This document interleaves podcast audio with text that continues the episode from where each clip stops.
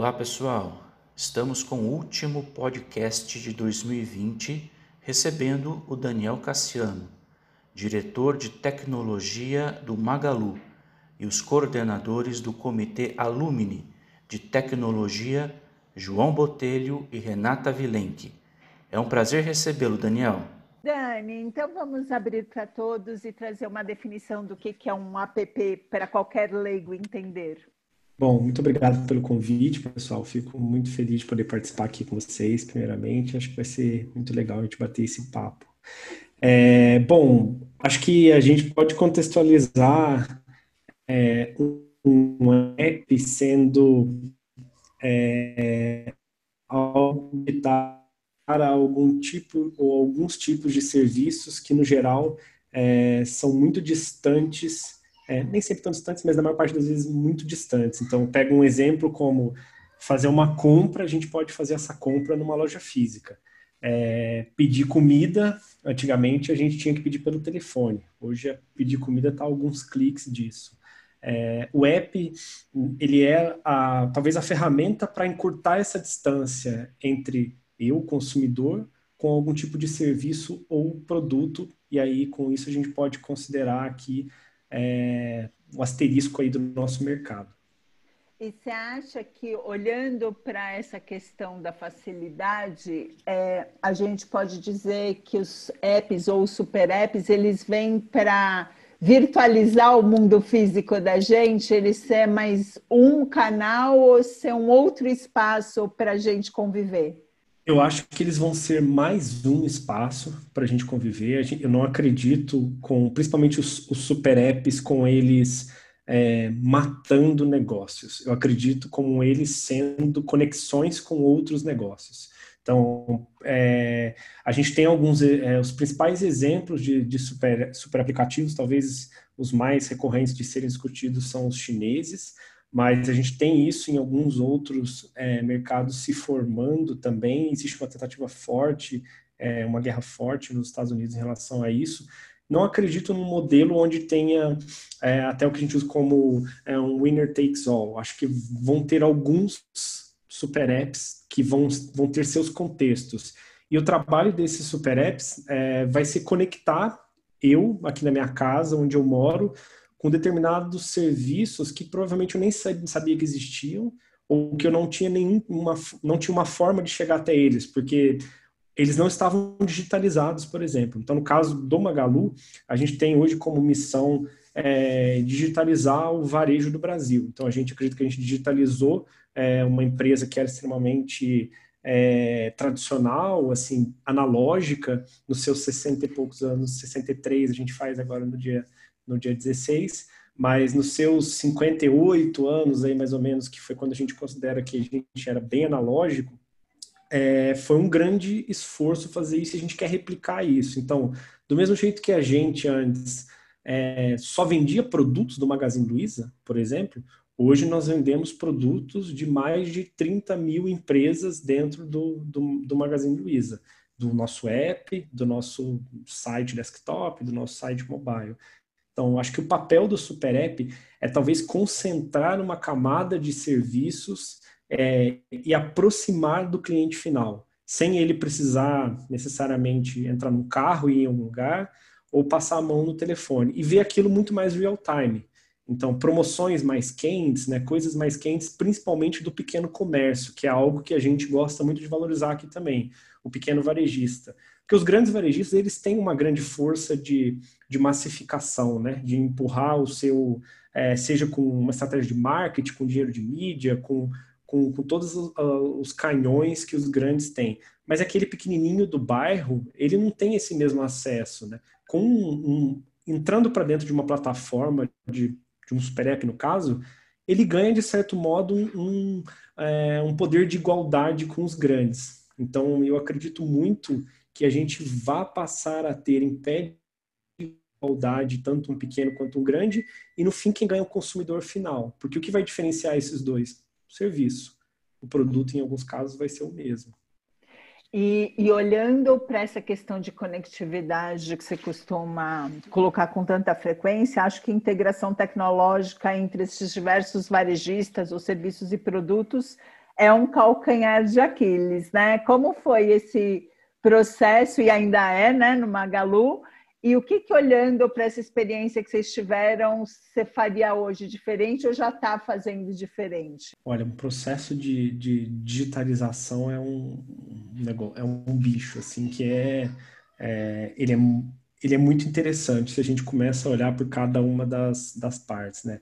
Hoje mesmo eu estava conversando com uma, com, com uma amiga, a gente estava falando sobre é, processos governamentais, por exemplo, que não tem nada digitalizado. Se a gente pensa processos relacionados à contabilidade de uma empresa, processos fiscais, tem muita coisa, processos para, por exemplo, um cartório de imóveis, tem um pedaço que hoje já é um pouco mais digitalizado, mas hoje você tem que ir fisicamente. Daí na pandemia trouxe esse desafio de como é que você não vai mais fisicamente num lugar. Existem uma série de tecnologias que hoje encurtariam essa distância. Mas a, da mesma forma que a gente viveu muito isso no Magalu, existe uma barreira é, das pessoas em relação a isso, porque é abraçar um novo, né? Você você permitir que algo que talvez a gente passou por muito isso muito no, no Magalu e inclusive com parceiros. A gente ouvia muito assim, é, mas a gente faz isso há 30 anos desse jeito, ou a gente faz aquilo há 40 anos, há 20 anos num processo onde você precisa passar por essa. Para você se digitalizar, você tem que jogar tudo, botar tudo dentro de uma gaveta, pegar uma folha em branco e começar a repensar isso. Então, acho que se a gente pensar em tudo que a gente passou aqui, olhando muito para é, trás, acho que a gente teve muitas estratégias corretas, pensando tecnologicamente, que nos aceleraram. Então, acho que a gente teve muitas decisões técnicas que nos permitiram andar mais rápido. Mas talvez a gente, é, em vários momentos, a gente assumiu, tomou decisões e assumiu riscos, que hoje a gente paga um certo preço por esses riscos, ou seja, de construir algumas coisas talvez não de um jeito mais escalável lá naquela época, e aí hoje essa conta chega. Isso a gente vive todo dia. Então, é, a gente, é o que eu sempre falo, assim, a gente está jogando fora coisa que a gente construiu quase todo dia.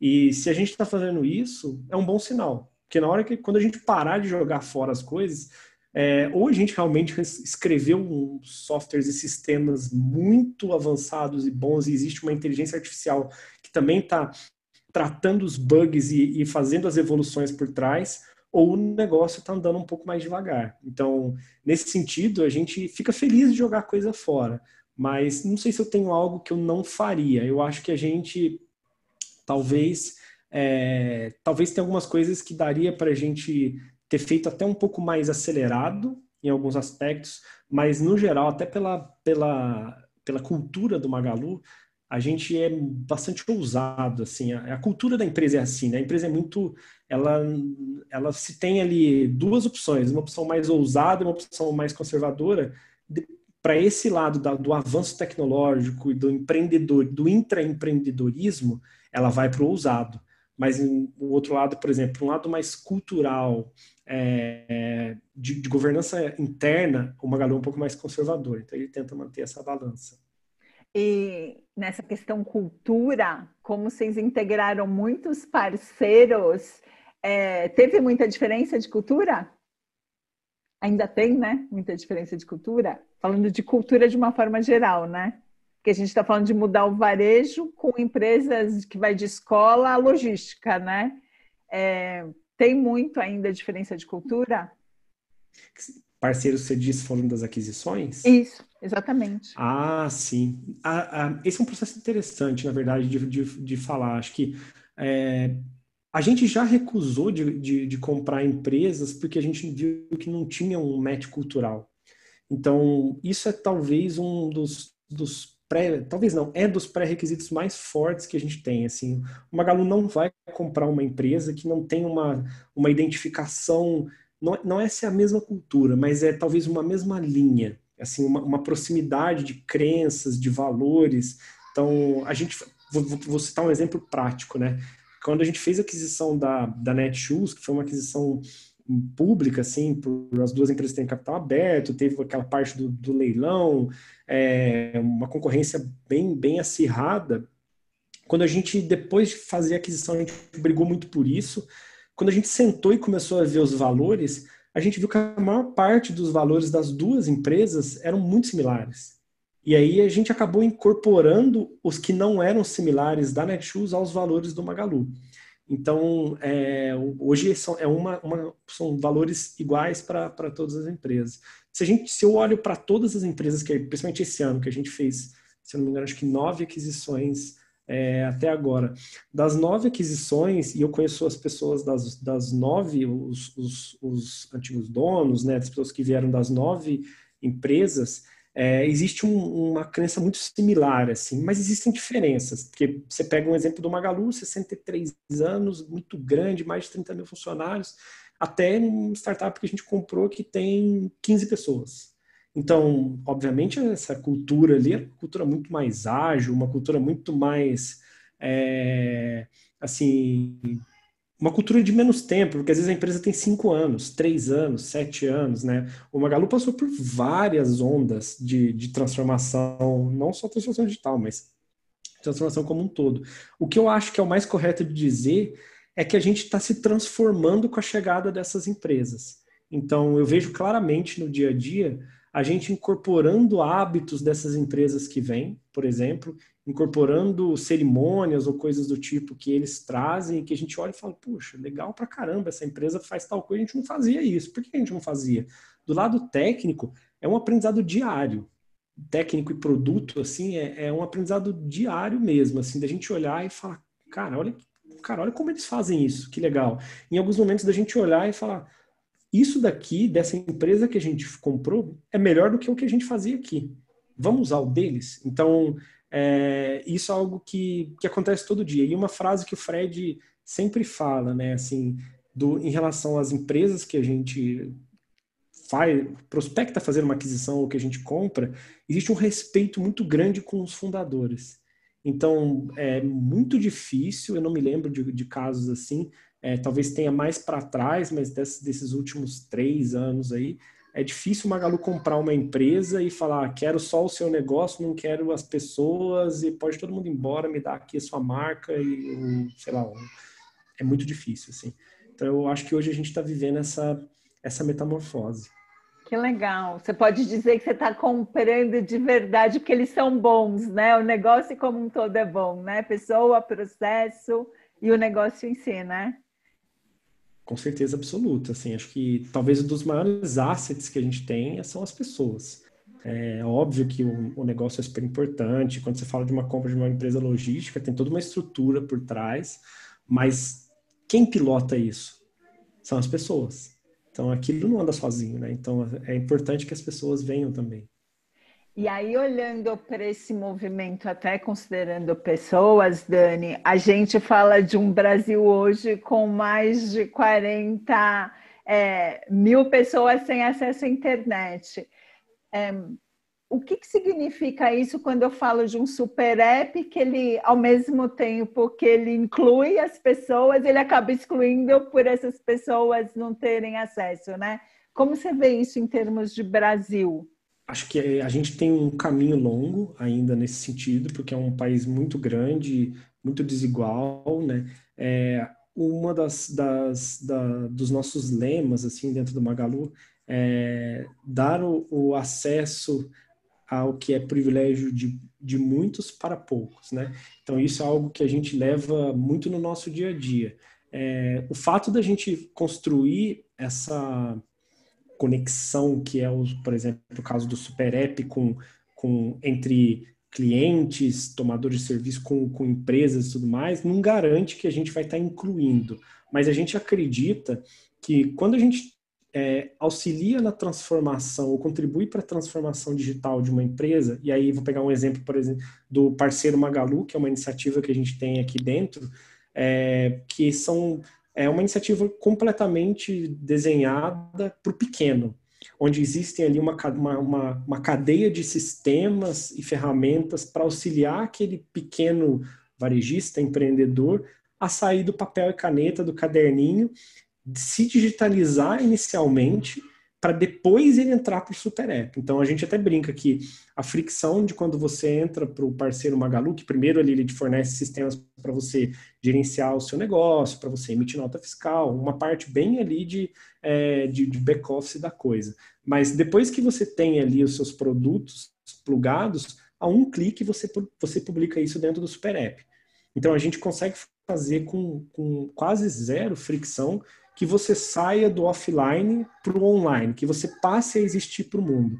Mas isso não, não, não, faz com que a gente ainda aproxime, por exemplo, as pessoas que não têm um smartphone ou que têm uma conexão é, de internet extremamente precária. Acho que o Magalu tem uma, uma pegada social no geral, assim, que dá para a gente, daria para a gente enumerar uma série de, de iniciativas que a gente busca contribuir para isso, mas a gente também entende que a gente não consegue é, resolver tudo. Então a gente hoje está muito focado nessa parte que é digitalizar o pequeno empreendedor mesmo. A Luiz Helena sempre fala isso, ela adora o pequeno, ela adora o pequeno empresário e a gente tem assim estruturas extremamente dedicadas para isso. Então a gente acredita que se a gente ajudar esse pequeno, por exemplo, a gente teve um depoimento recente de uma de um dos nossos parceiros lá do que, que, tem, que vendem dentro do, do, dos nossos canais pelo parceiro Magalu, onde a pessoa, no, antes do, da pandemia, essa empresa tinha um, um, tamanho bem pequeno,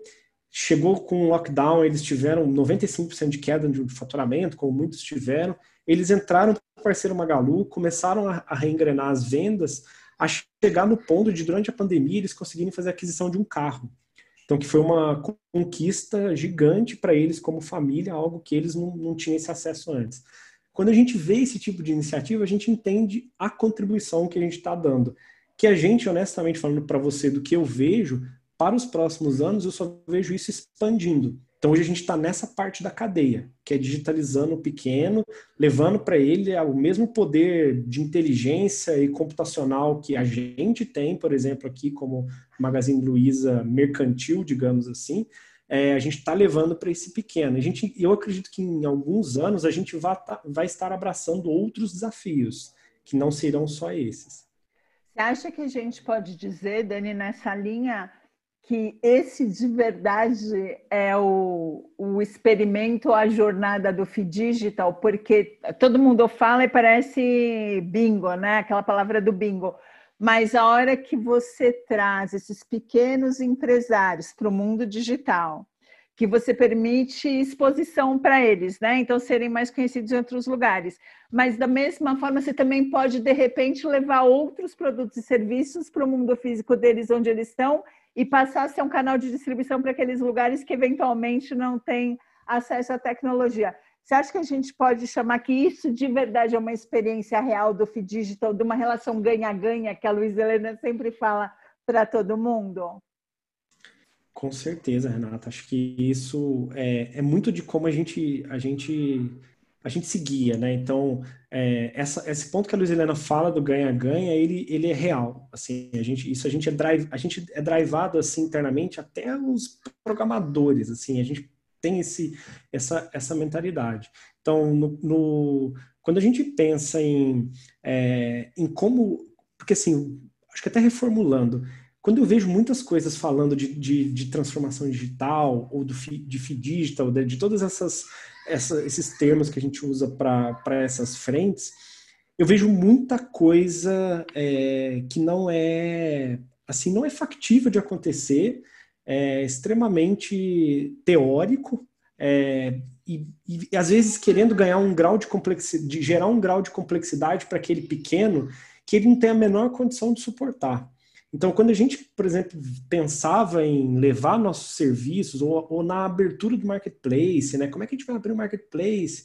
Pô, você, obviamente você começa com alguns grandes parceiros, daí você vai, você vai diminuindo para chegar até naqueles bem pequenos.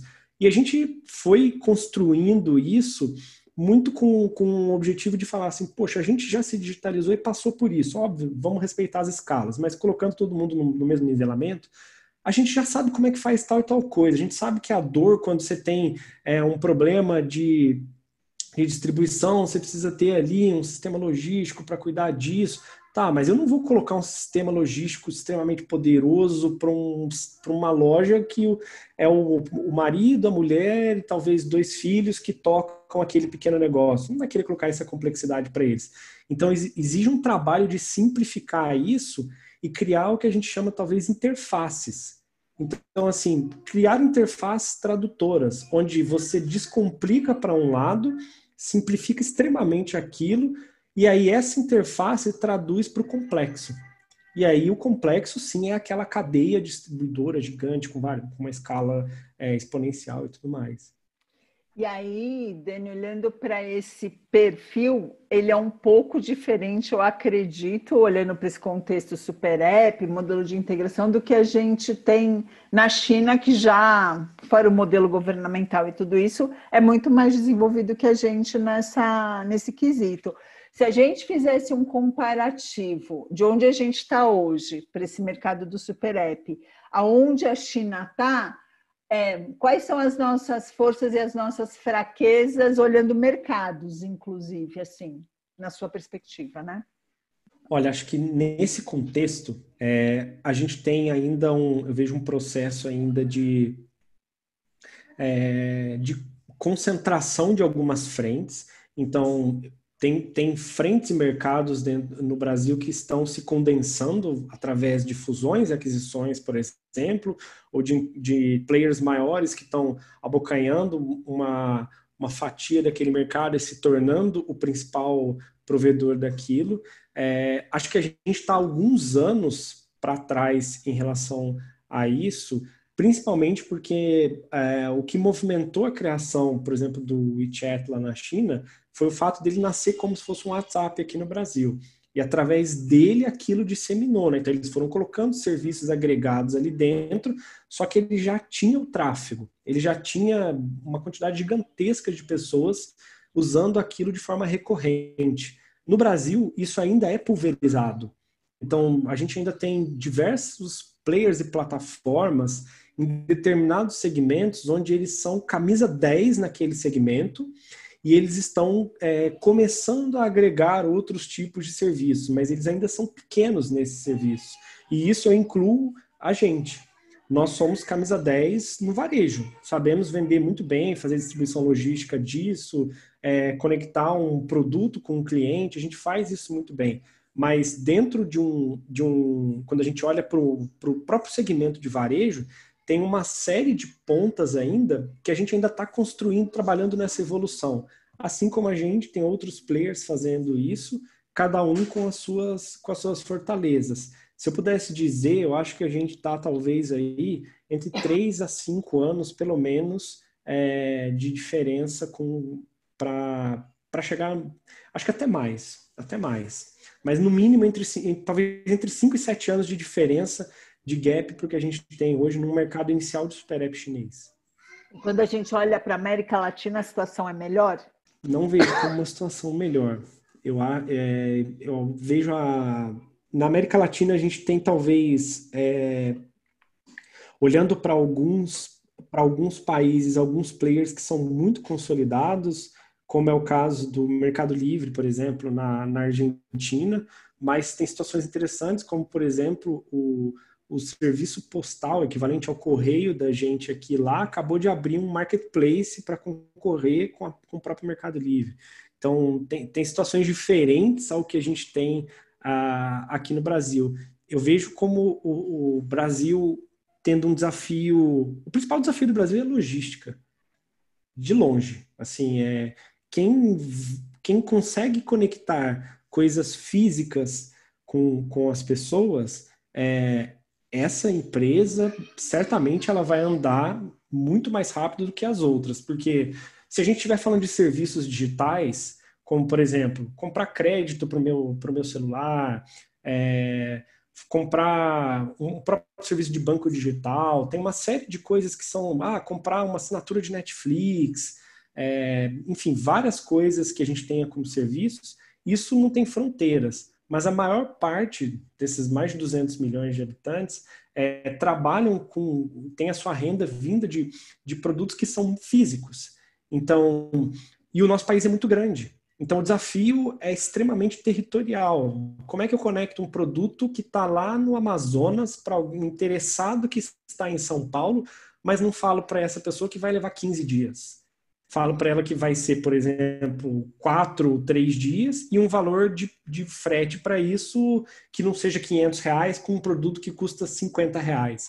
Então, para mim, o grande desafio, para mim, humildemente falando aqui, para muito do que a gente discute aqui dentro, esse é o grande desafio de um país como o Brasil, que tem também diferenças é, onde você precisa vender a mesma geladeira. Vou pegar um exemplo aqui de hardlines, que é uma área que a gente é muito forte, mas eu preciso vender a mesma geladeira para uma pessoa que está aqui em São Paulo, é, com poder aquisitivo X, tem o mesmo interessado lá no, no Amapá com poder aquisitivo Y.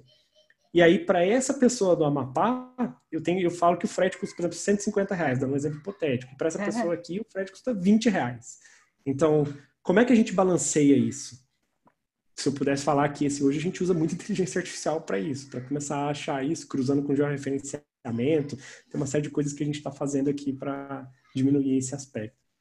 Você acha que em termos de ecossistema, Dani, porque eu lembro na época que eu, eu trabalhei para muitos bancos e antigamente a logística de distribuição de numerário dos bancos era uma coisa complicada e cara.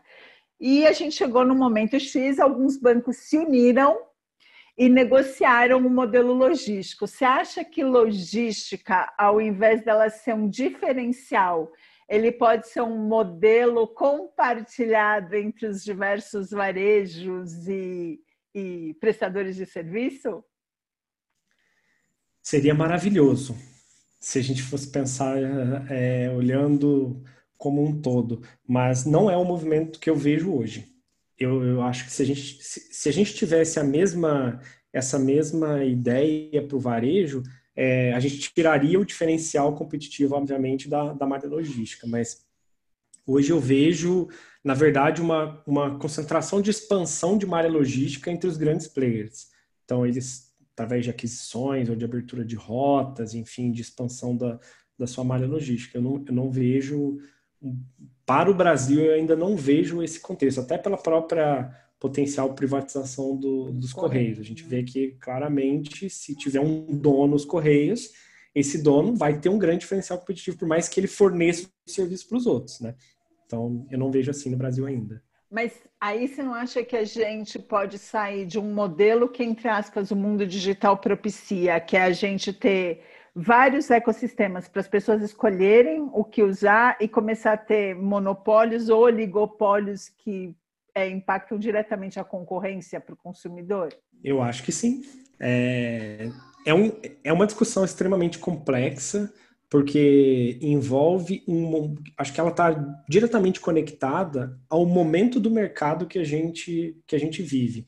Então, como a gente comentou um pouco antes, sobre onde cada um dos players está em termos de, de momento ali, esses players que estão aí brigando pela por se tornarem os super apps de, alguma, de algumas das frentes, por exemplo, pegando especificamente esse contexto, é, nessa parte, acho que a gente está numa fase de, de consolidação desses players. Então, nesse, nessa fase de consolidação, é, acho que é difícil ter um, esse tipo de consenso. Nessa fase de consolidação, para, digamos assim, é, garantir que você consiga ter ali uma. É, uma entregabilidade do seu serviço é, com alto nível de serviço, né, alto nível de, de entrega para os seus clientes, isso acaba gerando com que esses players puxem para si. Primeiro, talvez numa fase 2 eu acho que possa ser possível essa, essa separação. E você acha que nesse momento de consolidação, a criação de uma jornada, claro, aí usando inteligência artificial, usando os recursos que a gente tem de tecnologia hoje, quanto mais eu facilitar a compra do meu cliente, conhecer o comportamento dele, esse pode ser um diferencial competitivo que pode eleger os players que vão ficar no mercado de verdade? Com toda certeza, Renata. Acho que é, o diferencial da, da experiência e de responder as perguntas que o, que o consumidor, no caso, tenha, é, eu acho que isso vai ditar muito os grandes players do mercado. Se a gente pega, usando o nosso exemplo, né? Se você entra no nosso Super App para fazer uma compra e se você tem dificuldade de encontrar o produto, é possível que você não volte mais lá. Mas se você encontra o produto e você tem uma dificuldade de achar qual é o, o no caso no nosso modelo de marketplace, que a gente pode ter um produto vendido por é, diversos sellers, o mesmo, o mesmo produto. Como é que você consegue é, decidir por qual produto comprar? É, e outro ponto, é, faz total sentido com que a, a, a, o, a ferramenta que está de, de compras ali me auxilie nessa decisão. Então, hoje a gente, especificamente, essa área que a gente chama de, de sistemas de recomendação de produtos e de descoberta, é algo que a gente investe já, acho que há uns 7, 8 anos, que a gente considera como das coisas mais importantes para dentro do nosso, do nosso contexto, porque para a gente aqui no Magalu, um cliente, ele é único. Então, assim, é, a gente até não gosta muito do termo clusters. Então, assim, a gente não não, não costuma usar isso. Para a gente é sempre um para um. Isso gera desafios computacionais e de, e de produtos que são gigantescos, porque ao passo que a gente poderia pegar um indivíduo e colocar ele dentro de um grupo, a gente não faz isso. A gente entende que aquele indivíduo é aquele indivíduo. Então, ao invés de eu fazer um para N, eu estou sempre fazendo um para um. Né? E a, só que isso traz outros benefícios que são incontáveis. Assim, quando você, no, no caso do nosso Super App, se você estiver navegando, você conforme você entra nas, nas páginas de produto, elas são personalizadas em tempo real.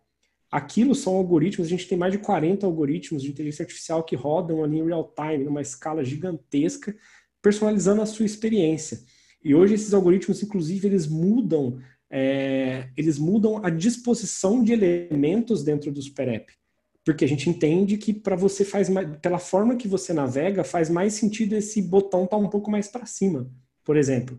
Então, é óbvio que hoje existe um grande desafio em relação a, principalmente a lei proteção da lei geral de proteção de dados é, e tudo que a gente faz a gente já faz bastante tempo. Por isso quando veio a LGPD a gente estava relativamente tranquilo com essa parte. A gente faz tudo muito anonimizado. Então eu não consigo, por exemplo, é, fazer entrar no meus, nas minhas bases de dados e olhar você, Renata, o que você está fazendo. Então, eu não consigo fazer isso. Isso tudo é sempre com criptografia alta em nível de, de execução. Mas é um grande diferencial. Hoje a gente, na nossa experiência multicanal também, por exemplo, se você é, se identificar na loja física, ou seja, você está dizendo, o vendedor te pergunta, você quer se identificar? Fala sim, passa seu CPF, ele coloca num sisteminha mobile que ele tem, é, e ele vai ver as ofertas recomendadas para você. Então, essas ofertas recomendadas, ela é uma, uma junção de inteligência, de saber quais são os seus interesses, ou, por exemplo, coisas que você é, quase fechou uma compra e não fechou, com o que tem no estoque daquela loja. E aí ele pode te oferecer aquilo com um bom desconto. Olha, sei lá, aquele secador de cabelo que você quase comprou ontem, ele tem aqui hoje e eu te ofereço 10% de desconto. Então, a gente, obviamente, geram muitos outros desafios isso. Então a gente está sempre revisitando. Ô Dani, você comentou a respeito de vocês estarem pensando muito na individualização e, e usar bastante algoritmo de inteligência artificial para isso.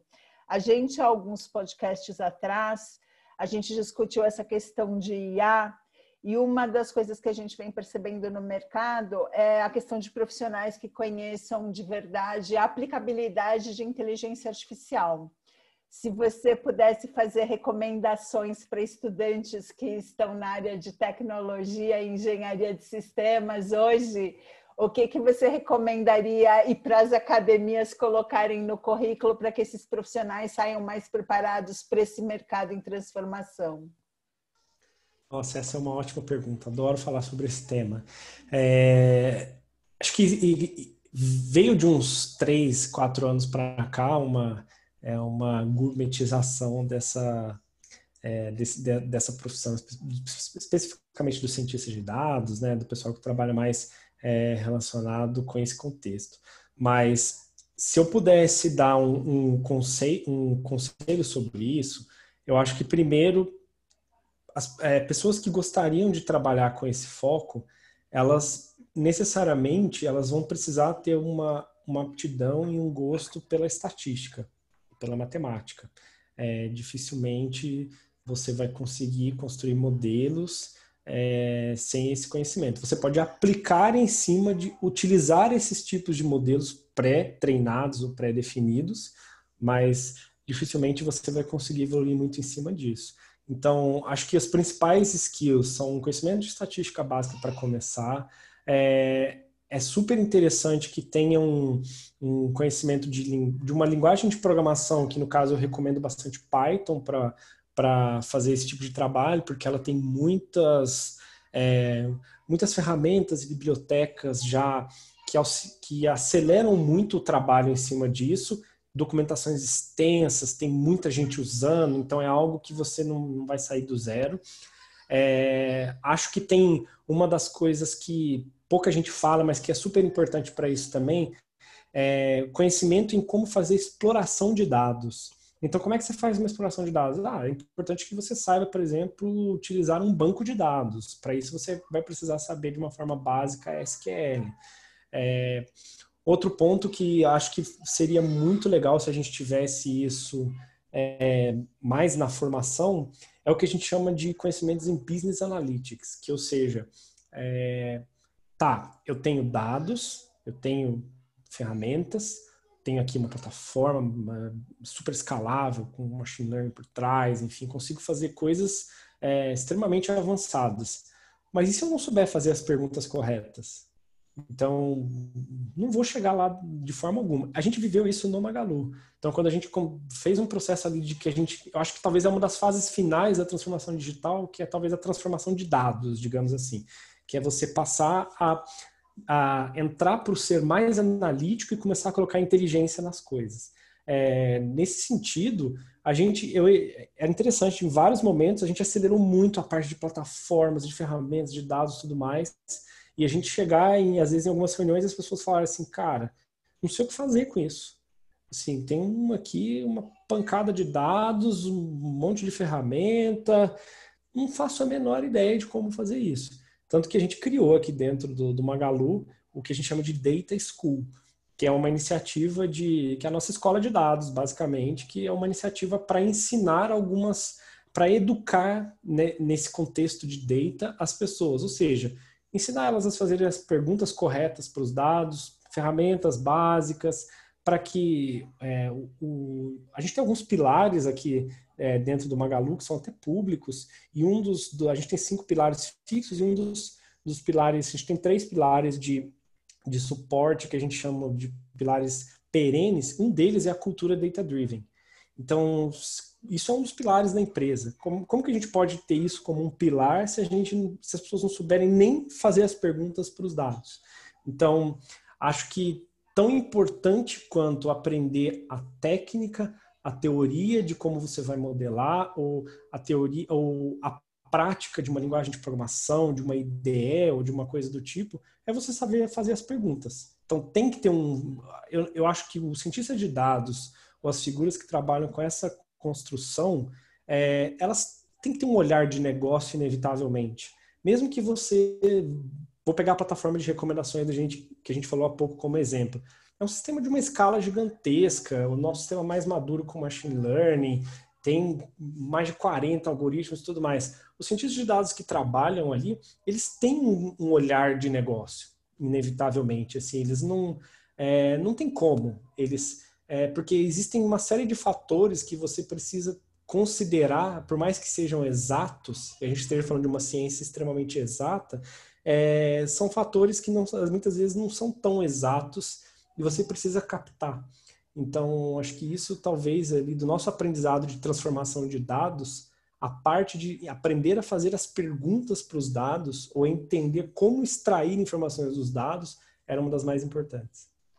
E você acha que isso é uma questão que a gente pode olhar só pelo viés de tecnologia ou falando de Magalu e de outras empresas, a gente está falando que nessa transformação de varejo, as pessoas de negócio também têm que ter isso muito claro e tem que ter um pouquinho do viés de tecnologia. eu acho que é inevitável que elas é, tenham um pouco desse viés. Vou pegar como, é, como exemplo, assim, se você tentar fazer aqui uma analogia, se você é um cozinheiro, então se eu sou um cozinheiro, é, se eu sei atuar só com é, um tipo de faca, um tipo de colher, um tipo de, de tigela, eu estou falando bem, simples, bem simplificado porque eu não sou um cozinheiro, mas tentando fazer uma analogia, é, o tipo de, o, o nível de, de, profundidade que eu vou conseguir fazer de, de uma refeição, ou de complexidade, talvez, digamos assim, vai ser um.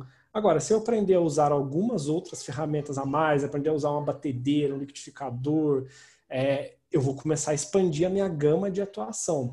É exatamente igual. Então, a gente vê muito hoje acontecendo no Magalu, é, pessoal que trabalha na área de negócio, era bem comum antes, todo mundo é muito bom em Excel, isso é, é, padrão de mercado, né? A gente via pessoas já com um certo viés de aprender um pouco de SQL para entrar em algum banco, fazer uma coisa desse tipo. E o que a gente vê hoje é as pessoas já vindo sabendo um pouco de SQL, querendo aprofundar e já utilizando um pouquinho de Python para fazer algumas coisas mais simples ali, algumas ferramentas já até pré-prontas, mas é, quando você olha para isso, que é um dos, dos, conceitos que a gente usa fortemente aqui, que é o conceito de democratização ao acesso. Então, se eu quero democratizar algo, eu preciso construir ferramenta, plataforma, documentação para aquilo, treinar as pessoas e entregar a varinha de pescar. Então, eu não posso pescar para elas. Então, a gente aqui não tem o viés de absorção de demanda.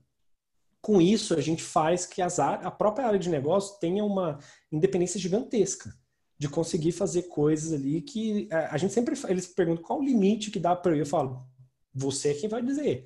A gente vai te fornecer ferramentas até para você treinar modelos com, com processamento de imagem, com GPU, o que você quiser. Agora, se você quiser só fazer uma query também no banco para ver qual foi a venda do dia, também vai ser possível. Se você quiser importar isso dentro da sua planilha de Excel e não precisar nem saber nada técnico, também vai, também vai ser possível. Daí vai depender muito de você. Então, se a gente fosse deixar uma mensagem final para os nossos alunos, ouvintes e tudo isso, a gente pode dizer que esse mercado de apps e super apps é um mercado potencial de empregabilidade, desde que você se prepare e esteja disposto a se desconstruir diariamente?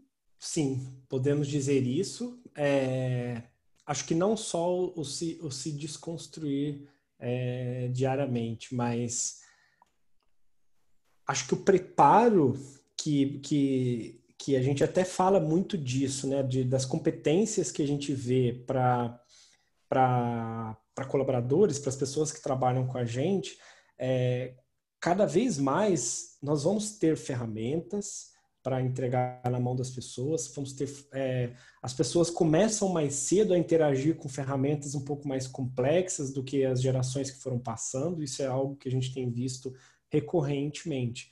Mas o que cada vez mais vai diferenciar, talvez você tocou num, num ponto muito bom, que é a sua a sua capacidade de se, se desconstruir quase todo dia é, e quebrar ali o seu status quo mesmo, né? De tipo, eu acreditava nisso ontem, ou isso era ontem eu fazia isso de um jeito é, que era o jeito mais importante do mundo, agora não mais. Então, a, o crescimento dos super apps no Brasil, é, ao meu ver, veio para ficar. Ele só vai se expandir e se consolidar nos próximos anos de uma forma que vão se tornar cada vez mais essenciais para para o dia a dia das pessoas, em, em, alguns contextos específicos, e acho que depois um pouco mais é, expandido, mas eles vão abrir, porque também se a gente pensa em plataforma, em APIs, em conexões que você abre é, possibilidades de se plugar nessas ferramentas, a quantidade de possibilidades que isso vai abrir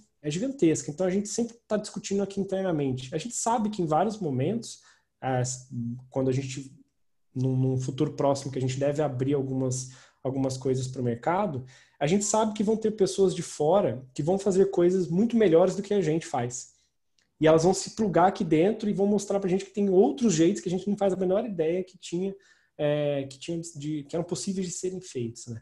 E isso eu acho que é extremamente intrigante, porque é, com, quando a gente olha para o potencial de escala, não tem fim. Então, onde vai dar tudo isso? Na verdade, é a gente que vai decidir, porque com, com o poder computacional que a gente tem hoje e alcance de, de plataformas, como é o caso do, do, dos PrEP do Magalu, que atinge milhões de pessoas é, diariamente, o que se pode fazer dentro disso, na verdade, está com a gente, né? Não tem mais, não tem, não existe uma regra que diz você pode ir só até aqui. Então eu queria te agradecer, Dani, por você nos emprestar o seu conhecimento no dia de hoje.